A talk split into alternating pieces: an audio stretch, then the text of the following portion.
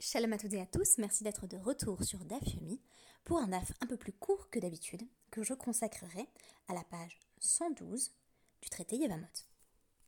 Notre référence du jour, Culotté de Pénélope Bagieux, avec le sous-titre très évocateur Des femmes qui ne font que ce qu'elles veulent.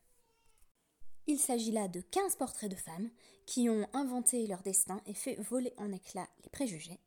Je précise que ma préférée dans les 15 portraits est Agnodis, gynécologue qui fut l'une des premières femmes médecins de la Grèce antique au IVe siècle avant l'ère commune. Son parcours héroïque m'a fait penser à celui de Chifra et Poua, nos deux sages-femmes d'exception dans la tradition juive. Culotté est une bande dessinée, c'est extrêmement bien illustré, avec euh, des couleurs extrêmement vives, des biographies à la fois euh, courte et passionnante. Je vous recommande donc vivement la lecture de, ce premier tome, puisque je n'ai pas encore lu le deuxième, même si euh, j'ai hâte euh, de le dévorer à son tour. Alors, dans notre Guémara, qui sont les femmes qui font ce qu'elles veulent? Eh bien, il s'agit de celles qui parviennent à divorcer en obtenant la somme inscrite dans leur Ketouba. On apprend dans une Mishnah que notre def cite et tire de Nedarim 90b Barishona hayu Jadis, on disait Shalosh nashim yotzot venotlot ktuba. Il y a trois catégories de femmes qui euh, parviennent à forcer leur mari à divorcer, alors que habituellement le divorce est à l'initiative du mari, et pourtant, notlot ketuba, elles vont récolter la somme inscrite dans la ketouba, c'est-à-dire qu'elles vont sortir gagnantes du mariage. Je rappelle que sortir de son mariage sans ketouba, ça peut être euh, synonyme de de situations euh, diverses. J'évoquais hier le cas de la femme Moredette qui s'est rebellée contre son mari, qui risque pour le coup de perdre le bénéfice de, de sa ketouba dans le but de pouvoir divorcer.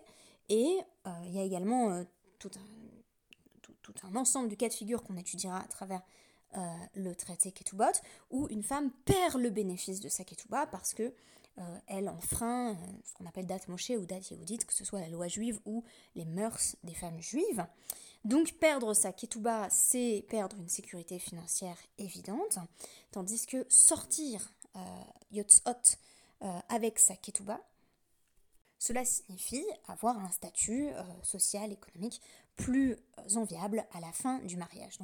Voici euh, trois exemples de femmes qui parviennent à contraindre leur mari à divorcer et qui reçoivent pourtant leur ketouba. Alors, Omeret euh, Tmea Ani Lacha, une femme qui dit Je suis devenue impure pour toi, donc j'ai été violée. Euh, il ne s'agit bien entendu pas d'une femme qui dit j'ai commis l'adultère, parce que là, évidemment, on ne la ferait pas sortir avec sa ketouba. Elle n'obtiendrait bien entendu pas ce bénéfice financier. Mais il s'agit d'une femme de Cohen. Le Cohen ayant cette spécificité qu'il euh, ne peut pas rester marié avec son épouse si celle-ci a été violée. Donc quand bien même ce serait euh, contre le gré de l'épouse, il va y avoir divorce parce qu'elle dit Tmea Ani Lecha. Autre exemple, Hashamaim Beni Levenar. Une femme qui dit Les cieux sont entre, euh, sont entre toi et moi.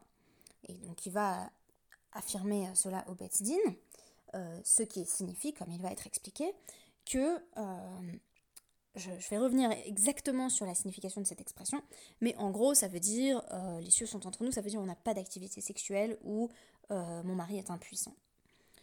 Donc c'est une formule euh, qui relève de l'euphémisme et qui signifie effectivement que, le mari ne peut pas avoir de relation sexuelle avec sa femme. Enfin, Netula Ani Min Ou alors, je me, retire du peuple juif. Je me retire du peuple juif, ça ne veut pas dire je suis je suis devenue, euh, voilà, euh, une, hérétique et j'arrête de pratiquer le mitzvot, ça veut dire ça veut dire je ne souhaite plus tirer de bénéfices sexuels d'un juif quel qu'il soit. Donc, en gros, bah, c'est une nonne, quoi. je ne sais pas si on a d'équivalent. En tout cas, c'est une femme qui s'astreint au célibat. Et ça, c'est unique dans la tradition juive. Sauf que, imaginons que cette femme est mariée, eh ben, ah, pas de chance pour le mari, il peut désormais plus avoir de, relations sexuelles avec elle, et donc il est contraint de divorcer, et en plus il devrait lui donner euh, sa ketouba. Alors ça, c'est l'époque barishona où les femmes faisaient un peu ce qu'elles voulaient. Et euh, les sages ont quand même rétabli euh, des cadres qui, qui rendent la situation plus compliquée pour les femmes, et donc dans des cas où le, divorce est à l'initiative des femmes, puisque finalement c'est une parole qu'elle prononce qui, qui, va contraindre, qui va contraindre le divorce, qui va faire en sorte que le mari ne peut que divorcer, alors on va leur demander de, au moins de justifier leurs propos. Donc, on est ensuite revenu sur cette période pour dire isha notenet enea ou mekalkelet al On craignait que une femme mariée euh, développe une attirance pour quelqu'un d'autre, littéralement elle porte ses yeux sur un autre, et donc elle, euh, elle est mekalkelet al elle, elle, euh, elle, gâche sa relation avec son mari. Donc elle dit, voilà, ah bah, quelqu'un m'a violé, pas de chance, euh, on doit divorcer, euh, j'empoche Maktuba et je vais avec, euh, je vais avec pas mon amant justement, puisqu'il n'y a pas de situation d'adultère, il y a une situation où elle fait en sorte de forcer le divorce pour pouvoir ensuite aller s'unir avec qui bon lui semble. Et là, on a donc changé la situation pour que justement les femmes ne fassent pas ce qu'elles veulent. Une femme qui dit j'ai été violée doit amener des preuves de ce qu'elle dit. Donc, imaginer euh, à quel point c'est compliqué. moi, moi, ça me parle beaucoup euh, quand on connaît la situation euh, dans la justice à l'heure actuelle du point de vue des preuves du viol. C'est extrêmement compliqué de, prouver un viol quand on n'a pas voilà, des traces les plus tangibles, les plus évidentes. Ici, ça va être compliqué pour cette femme, effectivement, de, prouver qu'elle a été victime d'un viol, à moins qu'il y ait eu des, témoins, mais on imagine que, le cas est peut-être assez rare. Donc euh, on va en tout cas limiter le nombre de cas où une femme va pouvoir invoquer le fait qu'elle a été violée pour pouvoir divorcer de son mari Cohen. Je rappelle au passage que tout ça ne s'appliquerait pas à un Israël qui lui peut rester marié à sa femme, même si elle a été violée. Hashamaim. Le ciel est entre toi et moi. Yasu derer bakasha. Euh, le Bet Din formule la demande. C'est une bakasha, euh, et donc demande au mari de divorcer. Ça veut dire on ne le force pas, ce qui était le cas avant, hein, c'était kofinoto, le divorce était automatique. On lui dit, euh, bah écoute, euh, si tu es impuissant, tu sais, ça serait quand même pas mal que tu relâches cette femme. Donc la bakasha n'est pas exactement la même chose qu'une contrainte légale. Et donc je vais revenir là-dessus, mais je, termine simplement au sujet de Netula Ani Min donc elle, dit je ne coucherai plus avec aucun juif. Eh ben il y a faire relko. Le mari n'a qu'à annuler il fait euh, Hafarat Nedarim, il annule euh, sa partie à lui. C'est-à-dire qu'il il dit, euh, quand sa femme dit bah, Je ne coucherai plus avec aucun homme juif, il répond Sauf moi. Donc, en fait, il, infléchit le vœu de l'intérieur. Ou, mais Shamashto, Vetehen et Tula Donc, elle peut coucher avec lui, mais elle ne peut plus coucher avec aucun autre juif. Donc, à partir du divorce, euh, ben, son vœu, à moins qu'il soit euh, atarat nédarisé, si je puis dire, donc à moins qu'il soit annulé par des sages, l'empêche d'épouser qui que ce soit d'autre. Donc en gros, on a aussi dit, rappel pour le mari, il n'a qu'à dire que euh, il s'exclut lui-même du vœu, ce qui nous montre que on, se rappelle un peu du, du, système des vœux, si vous voulez. donc le système des vœux consiste essentiellement dans le fait que quand une femme est sous une autorité euh, patriarcale, cette autorité patriarcale a un jour ou un instant pour annuler son vœu. Ici, on constate qu'un homme peut également euh, modifier son vœu et donc changer une clause. De sorte que quand la femme dit je ne coucherai plus avec aucun juif, euh, l'homme peut s'exprimer et dire bah, sauf moi. Si on revient un petit peu sur Yasu Derer Bakasha, à partir des, des suggestions que j'ai trouvées sur le, site du Dafyomi Center, on constate donc que si on suit le traité Nedarim 91a, d'où est extrait le passage que je citais euh, tout à l'heure avec cette, Mishnah, euh, on découvre que, euh, qu'est-ce que ça veut dire donc Shamaim Beni les, les Venra, ça veut dire, les Venar, ça veut dire il ne peut pas avoir de relations sexuelles.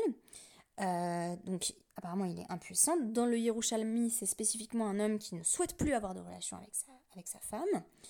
Euh, et donc ce qu'elle est en train de dire, d'après le Yerushalmi, c'est de même que euh, les cieux et la terre sont éloignés, Hashamaim, de même mon époux s'est éloigné de moi. Ce qui est intéressant, c'est que Yasu derer Bakasha, moi j'avais compris ça comme signifiant euh, bah, que le Beddin suggère en fait au mari de divorcer. C'est pas du tout comme ça que c'est compris par Rabbenuta, Donc, selon Rabbeinu Tam, ça signifie que c'est elle qui doit, qui doit formuler une bakasha, donc elle doit, prier pour que son mari guérisse.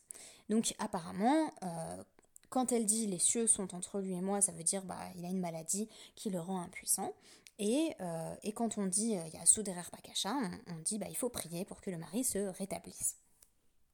Quant à Rashi, bah, il va suivre la compréhension du Yerushalmi et de Rabbeinu Krananel, euh, en vertu de laquelle c'est pas que le mari est malade, comme l'affirme d'ailleurs le, Talmud Bavli, donc Narim 91, c'est pas qu'il est malade, c'est qu'il ne veut plus de sa femme, donc il veut plus coucher avec elle. Euh, et ça veut dire que euh, bah, il faut organiser euh, un repas pour les, réconcilier. Donc on est en train d'inventer plus ou moins à travers, à travers ce DAF et à travers ces commentaires la thérapie de couple. parce que en réalité ce ne sont pas les cieux qui se tiennent entre mari et femme, mais ce sont bah, des problèmes de couple. Donc il n'est pas évident que le Beddin intervienne de, de, quelque façon que ce soit tout cela m'a fait songer au célèbre euh, Midrash dont je n'ai pas euh, la référence sous la main, euh, dans lequel, après dix ans où ils n'ont pas eu d'enfant, un mari et sa femme se rendent auprès de Rabbi Shimon Bar Yochai, et l'homme dit bah, Je voudrais divorcer. Alors, Rabbi Shimon Bar Yochai les, renvoie l'un avec l'autre en disant bah, Très bien, mais faites une, grande fête de, séparation. Et à l'occasion de cette fête, l'épouse va enivrer son mari progressivement et, il va lui dire bah écoute, allez, on va se séparer, mais prends ce qui t'est le plus précieux dans la maison et ramène-le dans la maison de ton père, puisque au divorce, une femme, elle retournait dans la maison de son père. Évidemment, c'est lui qu'elle emporte dans, la maison de son père, elle le fait porter. Et euh, à son réveil, il dit bah, que se passe-t-il? Et elle lui dit bah, c'est toi que j'ai de plus précieux. Alors, euh, le couple va, finir par, avoir des enfants, et cette réconciliation aura été rendue possible par l'astuce de euh, Rabbi Shimon Bar Yochai. Cela nous montre qu'en cas de difficulté euh, conjugale, le divorce n'est pas la seule solution, euh, même lorsqu'il y a des problèmes sexuels, qui peuvent être des problèmes sexuels graves dans le couple, le Bezdin n'allait pas systématiquement intervenir pour forcer ou même conseiller le divorce, car il y avait d'autres solutions qui étaient proposées.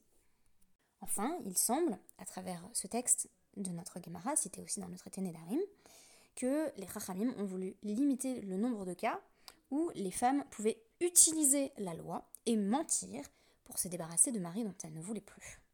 On apprend aussi au passage dans notre DAF, euh, le DAF 112, que de manière générale, le divorce, euh, c'est à l'initiative d'un homme. Donc si un homme veut divorcer, il divorce, si un homme ne veut pas divorcer, il divorce pas. Tandis qu'une femme, on peut divorcer d'elle qu'elle le souhaite ou qu'elle ne le souhaite pas. Il faut savoir que c'est une situation qui, bien qu'encore en vigueur à l'époque talmudique, va disparaître au Moyen Âge. En effet, parmi les takanot des Rabbeinu Gershom, on trouve l'interdiction de divorcer d'une femme si elle ne souhaite pas divorcer. Il n'en reste pas moins que les lois du mariage et du divorce restent dans de nombreuses circonstances asymétriques en tant qu'elles euh, favorisent l'homme. Mais notre judaïsme orthodoxe est en perpétuelle évolution de manière à permettre aux femmes d'exprimer pleinement leurs droits en restant au sein de la tradition. Merci beaucoup et à demain.